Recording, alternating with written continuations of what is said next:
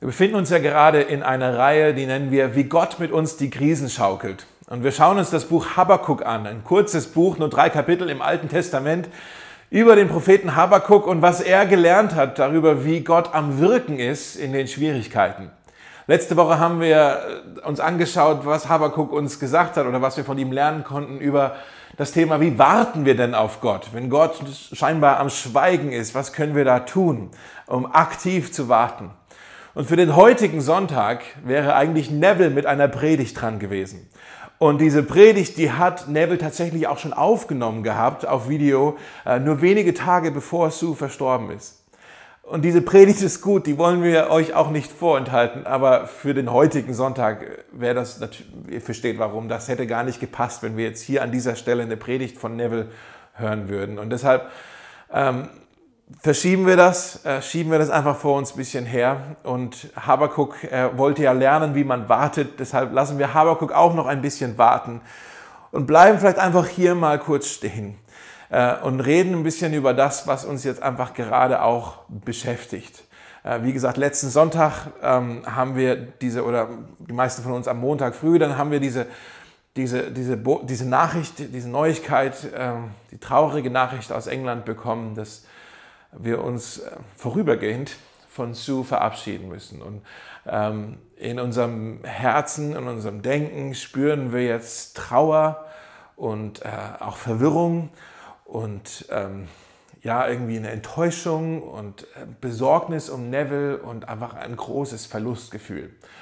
Ähm, und die Frage, die wir uns erstellen, ist, warum? Warum, warum musste das jetzt passieren? Warum jetzt? Warum so? Und ähm, wenn du dir jetzt irgendwie von mir erhoffst, dass ich dir jetzt auf diese Fragen Antworten geben kann, dann muss ich dich gleich jetzt schon mal enttäuschen. Denn diese Fragen, die stelle ich mir genauso wie ihr auch. Und da bin ich einfach ehrlich, da habe ich oder haben wir jetzt einfach auch keine Antwort drauf, auf diese Warum-Frage.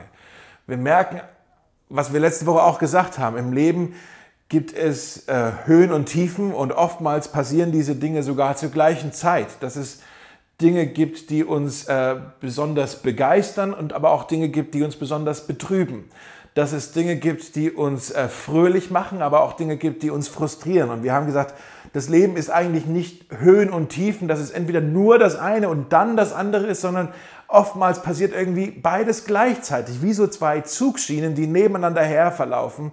Es gibt immer Dinge, die gut sind, aber auch immer Dinge, die uns wahnsinnig schwer fallen. Und dann gibt es auch Dinge, Zeiten im Leben, wo das vielleicht auch scheinbar überwiegt, aber auch dann können wir lernen und müssen manchmal genauer hinschauen, überlegen, okay, wo kann ich jetzt trotzdem Gottes Gnade erleben und Schönheit sehen und Gutes empfinden und Dinge sehen, für die ich dankbar sein kann. Eigentlich läuft immer beides irgendwie parallel zueinander. Aber was Gott uns nicht verspricht, nirgends in der Bibel verspricht er uns, dass das Leben einspurig auf dieser positiven Spur verläuft, wo alles wie am Schnürchen läuft und das Negative findet nicht statt. Nein, wir werden immer auch ähm, mit Dingen zu kämpfen haben, die wir nicht verstehen, Dinge, die uns wehtun, äh, Dinge, die, die uns einfach äh, in, in Fragen, ins Fragen bringen und, und ähm, die uns belasten, die, die uns traurig machen. Das wird auch irgendwie immer da sein. Im Garten Eden, im Paradies, da hat Gott gesagt, alles war sehr gut. Da war es vollkommen. Und im Himmel wird es auch einmal alles wieder gut sein. Aber jetzt hier auf Erden, wir leben in einer Zwischenzeit, da erleben wir beides. Manches ist gut und manches ist auch nicht gut und manches tut auch weh. Und es sind wie diese zwei Zugschienen. Es läuft irgendwie beides parallel nebeneinander her. Ähm, ich möchte es mal so erklären. Wir haben ein Wort, das wir sehr oft in unseren Lieder, Liedern wiederfinden, ein, ein liturgisches Wort. Das ist das Wort Halleluja. Ne? Kennen wir, das Wort Halleluja kommt aus dem Hebräischen, heißt auf Deutsch übersetzt, gelobt sei Gott. Halleluja, gelobt sei Gott. Und natürlich singen wir Halleluja und wir loben Gott auch jetzt schon, wissen aber auch, oder ich hoffe, dass du das weißt, wenn nicht, sage ich es dir jetzt, wir müssen eigentlich uns bewusst sein, dass unser Halleluja hier auf Erden nie so vollkommen sein kann wie das Halleluja im Himmel. Denn im, im Himmel bei Gott, da gibt es diese zweite Spur nicht mehr. Da ist alles vollkommen, da geht es uns gut, da wird alles einmal gut sein. Das ist unsere Hoffnung, das ist unsere Zuversicht und da werden wir nichts anderes singen als Halleluja, gelobt sei Gott. Aber hier auf Erden beten wir noch ein weiteres Gebet. Ein Gebet, das wir, glaube ich, im Himmel gar nicht mehr so viel beten brauchen. Das ist, liturgische Wort dafür ist Kyrie eleison. Vielleicht kennt ihr das auch, vielleicht aus alten Gesangbüchern. Kyrie eleison, das kommt aus dem Griechischen und das heißt, Herr, erbarme dich. Wir singen, gelobt sei Gott, aber wir, wir singen und wir beten auch, Herr, erbarme dich. Herr, hab Gnade mit uns. Herr, hilf uns bei diesen, bei diesen Problemen, die wir hier haben. Herr, hab Erbarmen mit uns. Gelobt sei Gott. Halleluja. Kyrie eleison. Herr, erbarme dich. Und eigentlich beten wir immer beides. Zum Beispiel, du bekommst einen neuen Job. Ja, danke Jesus. Du hast mir diese Möglichkeit gegeben, hier zu arbeiten. Halleluja. Gelobt sei Gott für diesen Job. Aber werde ich es auch gut machen? Werde ich die Probezeit auch überstehen? Werde ich mit meinem Chef klarkommen, mit meinen Kollegen, mit den, mit den Businesspartnern? Kyrie eleison, Herr, erbarme dich, hilf mir bei diesem neuen Job. Oder wir freuen uns, wenn, wenn zwei junge Leute heiraten und dann sagen wir, gelobt sei Gott, die sind mutig, die starten ihr Abenteuer in die Ehe. Wunderbar, das, da wir danken dir so sehr dafür, Herr.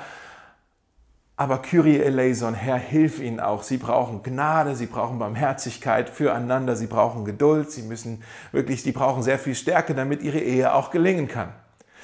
Oder wir freuen uns, boah, wir sind schwanger, yeah, gelobt sei Gott, Halleluja, wir bekommen ein Baby. Aber auch Kyrie eleison, Herr, wird das Baby auch gesund sein? Wird es gesund aufwachsen? Werden wir gute Eltern sein? Herr, hab Erbarmen, Herr, hilf uns dabei.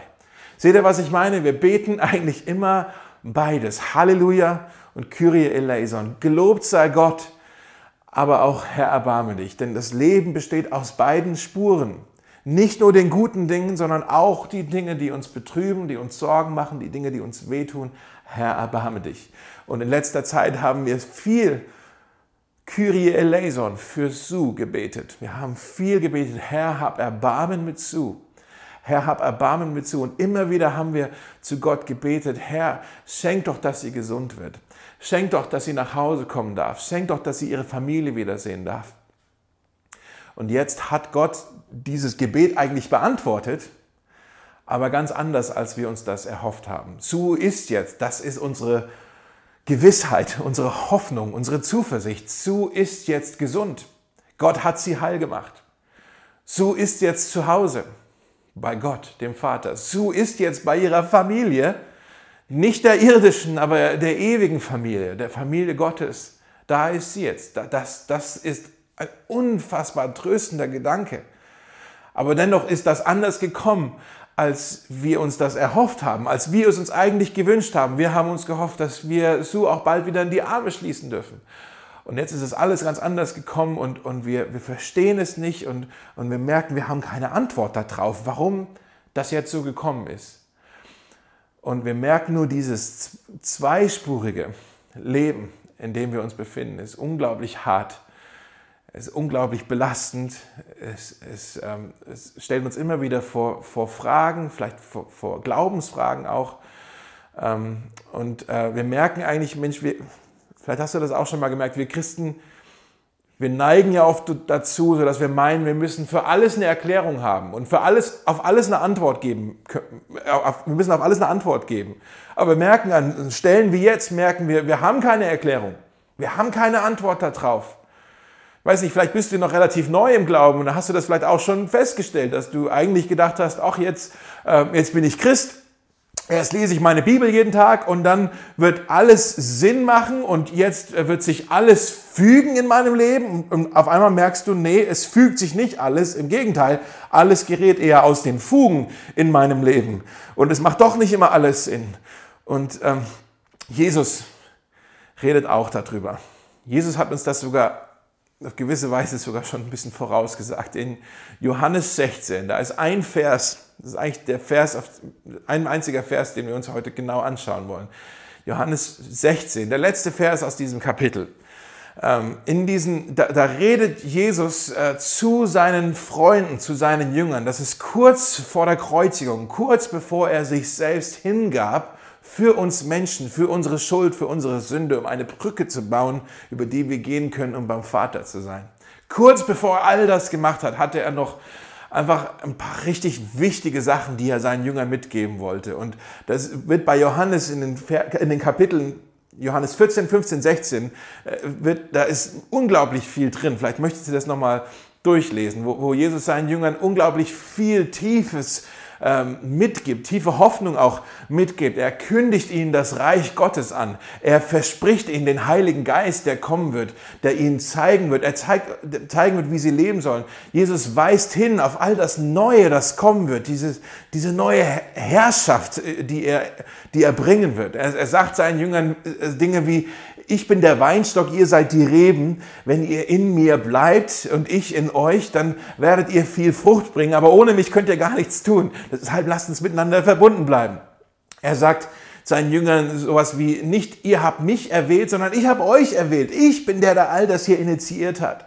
Jesus sagt seinen Jüngern, ähm, wie mich der Vater geliebt hat, so liebe ich euch. Der Vater hat mich unendlich lieb und ich liebe euch auch unendlich. Ich liebe euch. Und äh, er sagt seinen Jüngern sowas wie, ich werde bald von euch gehen, aber ich, wenn ich dann weg bin, also er weist hier schon mal darauf hin, nicht nur auf die Kreuzigung, sondern dass er auch wieder auferstehen würde und dann äh, Himmelfahrt, ja, dass er, dass er zu Gott, dem Vater, gehen würde. Er hat gesagt, ich werde bald von euch gehen, aber wenn ich dann weg bin, dann werde ich euch einen neuen, einen weiteren, einen anderen Tröster schicken, einen, einen Ratgeber, sagt er. Er spricht hier vom Heiligen Geist, er verspricht hier den Heiligen Geist und sagt, er, der wird kommen und der wird nicht nur bei euch sein, so wie ich es war, sondern der wird sogar in euch sein und immer bei euch sein, sagt Jesus. Er sagt hier auch, er sagt noch eine kurze Zeit, dann bin ich nicht mehr bei euch, aber dann noch eine weitere kurze Zeit, dann bin ich wieder da. Sowas kann nur Jesus sagen. Er, er kündigt hier richtig großartige Sachen an und äh, die Vorfreude wächst. Und dann ganz am Schluss von, von, diesen, von diesen Sachen, die er den Jüngern sagt, sagt er in Vers 33 folgendes. Er sagt, ich habe euch das alles gesagt, all das, was ich jetzt gesagt habe, damit ihr in mir Frieden habt. In der Welt habt ihr Bedrängnis. Aber seid getrost, ich habe die Welt überwunden. Johannes 16, 33. Und vielleicht ist das ein Vers, wo du sagst, ah, den kenne ich schon, habe ich schon mal gehört. Ich möchte dich ermutigen, schalte jetzt nicht einfach ab. Äh, wir können entweder sagen, ah, das kenne ich schon, oder du kannst sagen, oh, das brauche ich jetzt. Okay? Deshalb lass diesen Vers wirklich auf dich wirken. Das brauchst du vielleicht jetzt. Jesus sagt, ich habe euch das alles gesagt, was ich hier angekündigt habe damit ihr in mir Frieden habt. In der Welt habt ihr Bedrängnis, aber seid getrost, ich habe die Welt überwunden. Jesus sagt hier, in mir könnt ihr Frieden haben. Nicht nur auf Frieden hoffen, sondern ihr könnt ihn haben. Er spricht hier von Besitz. Der ist dann, mein Frieden ist dann euer Frieden, den gebe ich euch.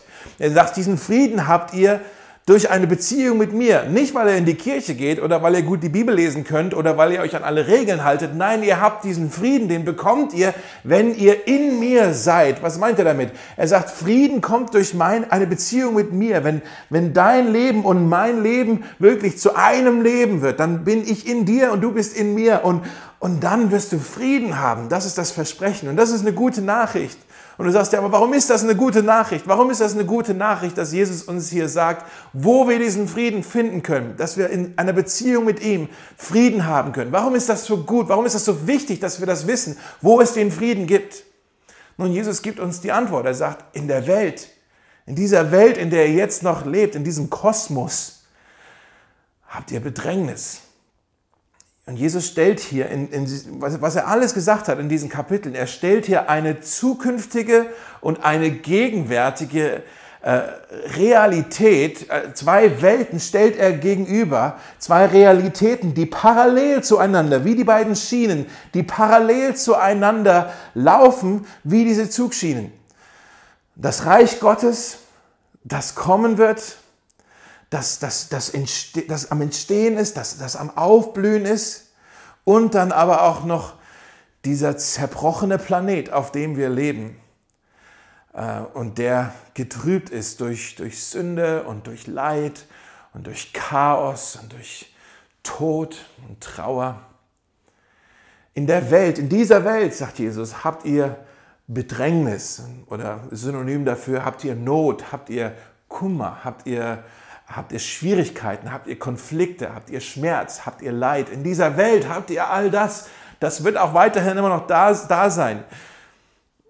Und, und diese Probleme, von denen Jesus spricht, das sind nicht nur so Probleme wie, oh, ich habe meinen Schlüssel verloren oder ich habe mich mit meinem äh, Mitbewohner gestritten. Nein, Jesus redet hier von Bedrängnis, von Nöten, die wirklich uns aus den Fugen werfen, von, von Nöten, von, von Fragen und von Trauer und von Leid, äh, wo wir denken, was, warum soll ich denn jetzt überhaupt noch an Gott glauben? Wo ist denn Gott überhaupt? Und wir stellen uns die, die tiefen Fragen, die uns, die uns äh, unser Leben erschüttern. Diese kind of Bedrängnis und Not, die prophezeit uns Jesus hier. Er sagt, das, das ist, ihr seid nicht davon ausgeschlossen, ihr könnt darauf zählen, ihr, könnt, ihr müsst damit rechnen, äh, dass das passieren wird. Er verspricht uns das, ihr werdet das erfahren, sagt Jesus. Und deshalb ist es so wichtig, dass wir wissen, wo es denn den Frieden gibt. Wo gibt es denn den Frieden, wenn wir wirklich so viel Bedrängnis erleben.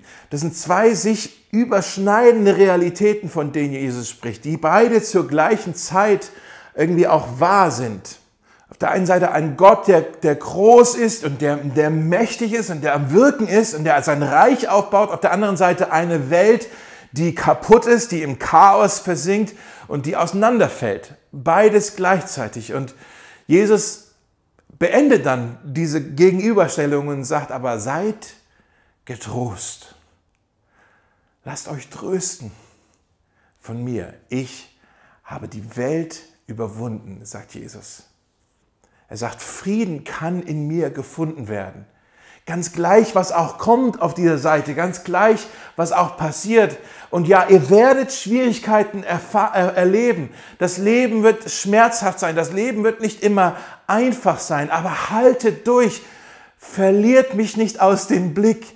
Haltet euch an mir fest, seid getrost, kapituliert nicht vor den Schwierigkeiten und den Schmerzen und den Leiden, sondern haltet euch an mir fest. Ich, ich sage euch auch warum, sagt Jesus, denn ich habe die Welt überwunden. Jesus hat hier diese zwei Parallelen, die, diese zwei Realitäten. Er sagt, beide sind gleichzeitig wahr. Das eine schließt das andere nicht aus.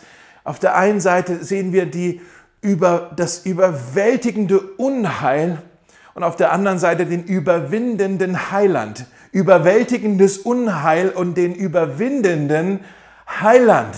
Er, der sagt, ich habe die Welt überwunden. Beides ist gleichzeitig wahr. Das eine schließt das andere nicht aus. Das sind äh, zwei Dinge, die können miteinander koexistieren.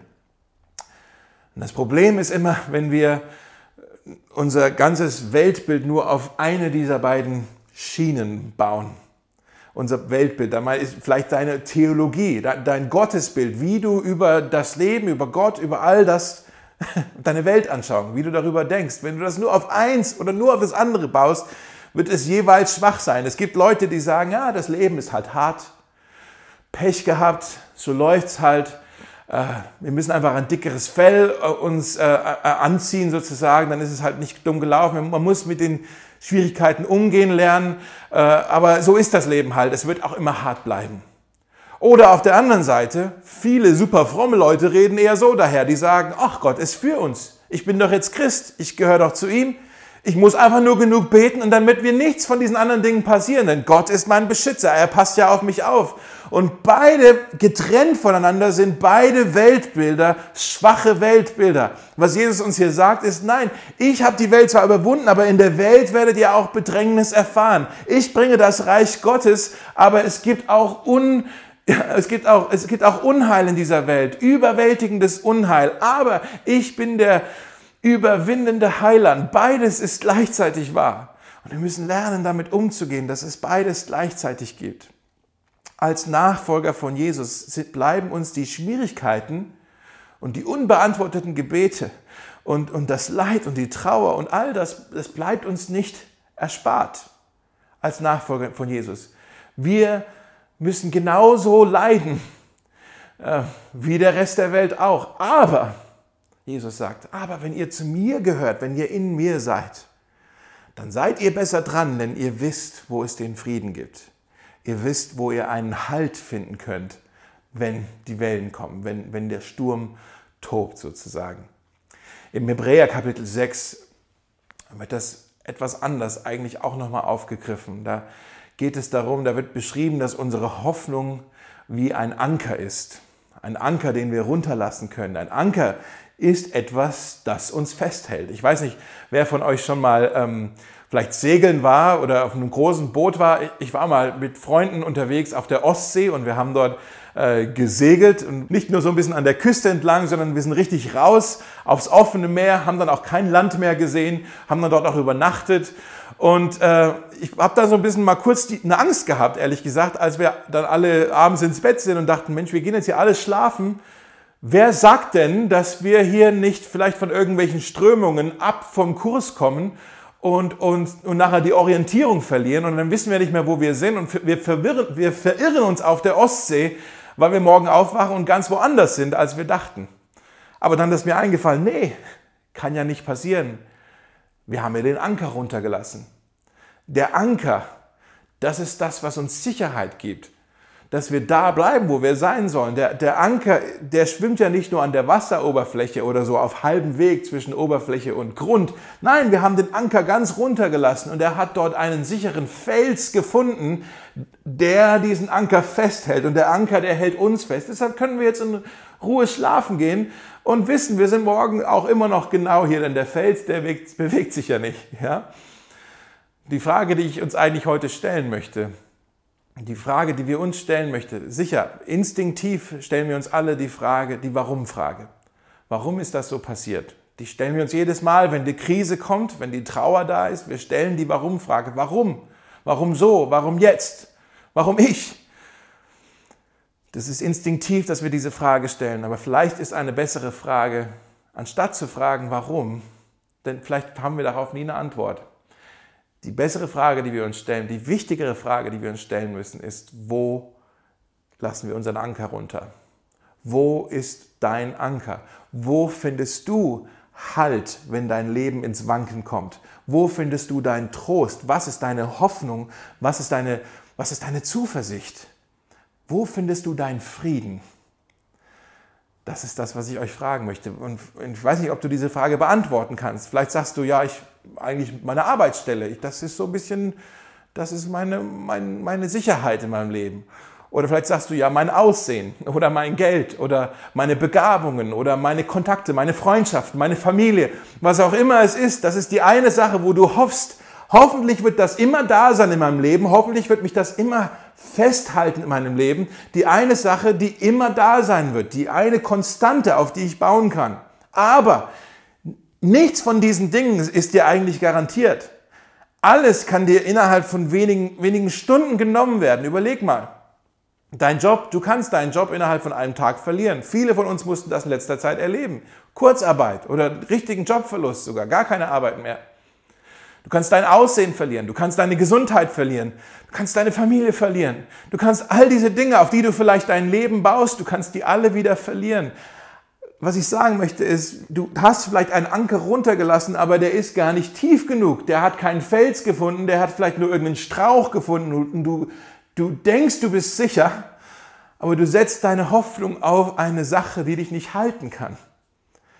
Alles außer Jesus Jesus ist der Fels. Alles andere ist Wasser.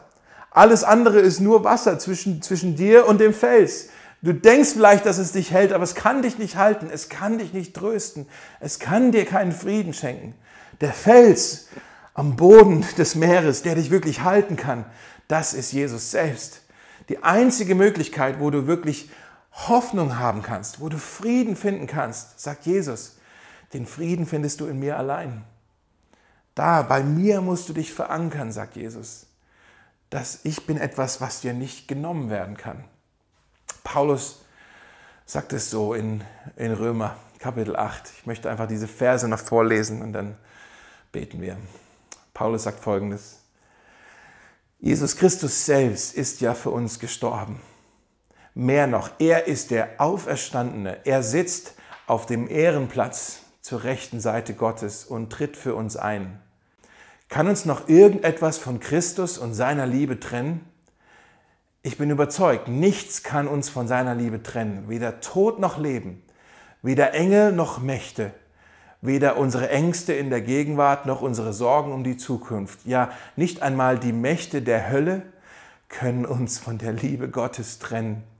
Und wären wir hoch über dem Himmel oder befänden uns in, einer, in den tiefsten Tiefen des Ozeans, nichts und niemand in der ganzen Schöpfung kann uns von der Liebe Gottes trennen, die in Christus Jesus, unserem Herrn, erschienen ist. Bei Jesus findest du einen Felsen, wo du deinen Anker tief einhaken kannst und er wird dich halten, selbst wenn der Sturm kommt, selbst wenn du Fragen hast, die du nicht mehr beantworten kannst. Bei Jesus findest du einen Frieden, die Bibel sagt, die Bibel sagt, es ist ein Frieden, der höher ist als alle Vernunft, der unser Denken übersteigt, wo du plötzlich einen Frieden hast und selbst deine Freunde sagen dir, warum bist du denn jetzt so friedvoll? Das kann doch gar nicht sein, mitten in diesem Chaos. Ja, ich habe einen Frieden, der mein Denken übersteigt. Ich kann es auch nicht erklären. Jesus hat mir einen Frieden geschenkt. Die Frage, die wir uns stellen möchten, müssen, ist nicht, nicht so sehr, auch wenn wir diese Fragen haben, ich sage nicht, wir dürfen diese Frage nicht stellen, aber die Fragen, die wir haben, ist die Warum-Frage. Aber selbst wenn wir die Antwort auf die Warum-Frage wüssten, würde sie uns, glaube ich, dennoch nicht trösten. Die wichtigere Frage ist, wo findest du deinen Frieden? Wo findest du deinen Halt? Wo lässt du deinen Anker hinunter? Jesus lädt dich ein. Er sagt, in der Welt habt ihr Angst, ihr werdet Bedrängnis haben, aber ich bin der Überwinder. Ich bin der, der euch Frieden schenkt und ich möchte euch helfen lasst euren Anker bei mir runter. Lasst uns beten.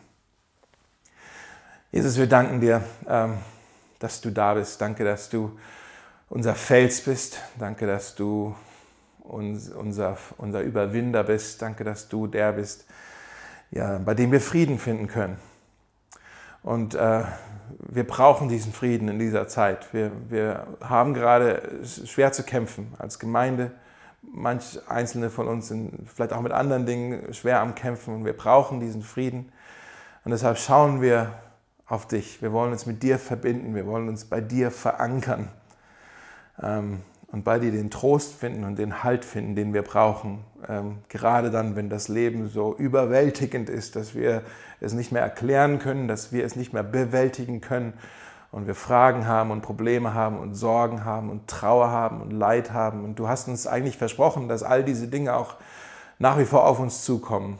Aber wir wissen auch, du bist der Überwinder, du bist bei uns und du hältst uns und du trägst uns und du tröstest uns und äh, du willst uns deinen Frieden schenken. Und dafür bete ich jetzt. Und wir beten ganz besonders für, für Neville. Herr, wir, wir, wir haben ihn lieb. Und wir machen uns Sorgen um ihn. Wir, wir, wir, wir, wünschen uns so sehr, dass er in dieser Zeit jetzt wirklich deine Gegenwart, deinen Trost erfahren kann, dass du ihn ähm, erfrischst, dass du ihn tröstest. Ähm, Neville hat sich so sehr immer wieder anderen Menschen hingegeben und jetzt braucht er selbst Kraft. Deshalb bete ich, Herr, dass die Kraft Gottes ihn überschattet ich bete, Herr, dass du sein Herz tröstest. Ich bete, Herr, dass du dieser Tröster bist, der du laut deinem Wort bist. Ich bete, Herr, dass du ihm Frieden gibst und Kraft gibst und Heilung gibst und Barmherzigkeit wirklich äh, ihn erfüllst mit all diesen Dingen, von seiner Stirn bis zu seinen Fußsohlen, Herr. Wir sind so dankbar für ihn, für sein Engagement, für, für all sein Opfer, was er in dieser Gemeinde gegeben hat. Und jetzt bitten wir dich als Gemeinde, bitten wir dich, Herr, segne ihn ich bete wirklich, dass deine, deine Hand, die Hand des Herrn auf ihn ruft, Herr, und beschütze ihn. Ich glaube, dass der, der Teufel, der, der Ankläger, der, der Feind, der Lügner vielleicht auf diesen Moment gewartet hat und jetzt hierin eine Möglichkeit sieht, um Nevilles Leben wirklich auseinanderzuwerfen äh, und, und auseinanderzureißen. Und Neville ist jetzt gerade sehr verletzlich, deshalb bete ich, Herr, beschütze ihn, pass du auf ihn auf beschütze ihn sicher. Herr, sei sein Schild, sei seine Festung, dass er sich bei dir geborgen wissen darf und wissen darf, Herr, bei, bei meinem Herrn, da bin ich sicher, da kann ich in Sicherheit trauern und weinen. Herr, ich bete, dass er wirklich deine Gnade wirklich jeden Tag jetzt neu erleben darf, auch heute. Sei gegenwärtig, bei Neville zu Hause. Amen.